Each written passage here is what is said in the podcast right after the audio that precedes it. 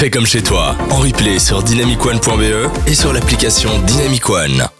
On s'informe, on est parti pour deux heures d'émission euh, avec euh, des sujets d'actualité qui ont marqué euh, ces derniers jours. Vous le savez, voilà, bon, l'actualité a été chaude. Est-ce que tu as su un petit peu t'informer cette semaine, Anne? Raconte. Eh bien, écoute, oui, bah déjà, tu as déjà un peu teasé l'histoire avec le Sri Lanka. Je pense que là, Ouais, on, là, on a pas su tous- passer à côté, on a pas hein. à côté. Non, c'est comme la semaine dernière, on a Et- eu la, la cathédrale Notre-Dame, c'était aussi Ouais, une voilà, grosse actualité. ça, ouais. Cette fin d'année est riche en actualité. Mais on va parler de ce tout premier sujet. On est, euh, nous sommes le 24 avril, à un mois et deux jours des élections euh, nationales, régionales, fédérales et euh. Européenne. Alors bon, voilà, c'est un enjeu euh, important. Est-ce que tu as pu aller voter toi aux dernières élections communales? Oui, bien sûr, oui, Et bien C'était la première fois? C'était la première fois que je votais. C'était assez, euh, voilà, euh, waouh, un challenge, mais euh, ça va. Oui. Mais là maintenant, pour les européennes, c'est aussi très important et je pense qu'on a tendance un peu à laisser un peu. Ah bah justement, un de nos sujets ce soir, on va parler d'une marche pour l'Europe, pour une meilleure Europe et pour ne pas passer outre les élections européennes parce que c'est vrai que bon, on a tendance à être capté par les élections nationales, fédérales. hein. D'ailleurs, euh, ça risque d'être un, un chouette jeu politique. On va parler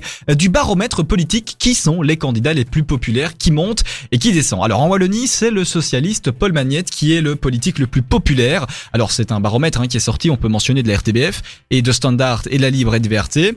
Euh, alors avec 34% d'intention de vote, alors il est immédiatement suivi par le président du Parti Socialiste, Elio Di Rupo. Mhm. Et à la troisième place se trouve un écolo, Jean-Marc Nollet, qui est vice-président euh, du parti. Et puis Olivier Minguin, défi. Et alors à la cinquième place, on retrouve Didier Renders, le MR. On va faire une petite pause après ça. Alors bon, ici on parle de personnalité, mais on parle surtout et avant tout de mouvement politique. Mhm. Euh, donc on voit qu'en Wallonie, effectivement, euh, c'est euh, le PS euh, qui l'emporte. Alors effectivement, pour la Wallonie, deux CDH sont ex- excessivement populaires comme Maxime Prévost ou encore Benoît Luchen. Euh, Benoît Luchen qui a décidé d'arrêter un moment, hein, de, de quitter la Mhm. présidence du CDH pour se concentrer sur des choses beaucoup plus locales.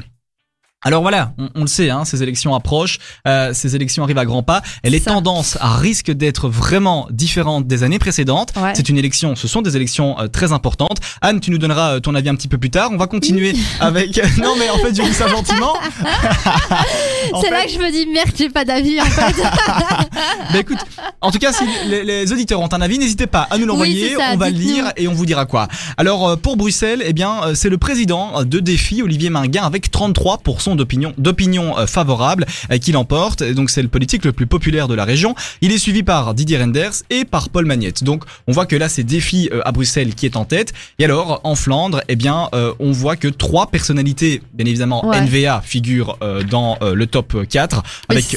Bart de Wever, Theo Franken et Jan Jambon. Ah ouais. Euh, alors voilà, bon, vous le savez, euh, Jan Jambon, qui était Mhm. euh, ancien ministre de la sécurité, de l'intérieur, pardon, euh, y compris de la sécurité, donc, euh, a décidé d'être euh, candidat premier ministre. Il a lancé une vidéo il Ah n'y a pas longtemps pour euh, se montrer. Alors Mhm. Charles Michel est candidat premier ministre du MR. Mhm. Et euh, voilà, on ne connaît pas encore d'autres candidats Premier ministre, mais voilà, tout ça pour vous dire que le grand baromètre est sorti, qu'il donne les premières tendances politiques euh, de cette année, de ce mois et de ces quatre années à venir, on le verra. Alors, euh, ce qui est intéressant dans ce baromètre, c'est ce qu'on en déduit. On en déduit que la gauche euh, revient de plus belle, donc euh, PS, écolo de manière générale, et la NVA en Flandre qui est toujours le maître et euh, celui euh, qui décide. Le souci, c'est que ni écolo et ni NVA ne veulent cohabiter ne veulent trouver une coalition, ne veulent faire une coalition, ce qui risque de poser problème pour créer un gouvernement tant régional qu'au fédéral. Voilà, donc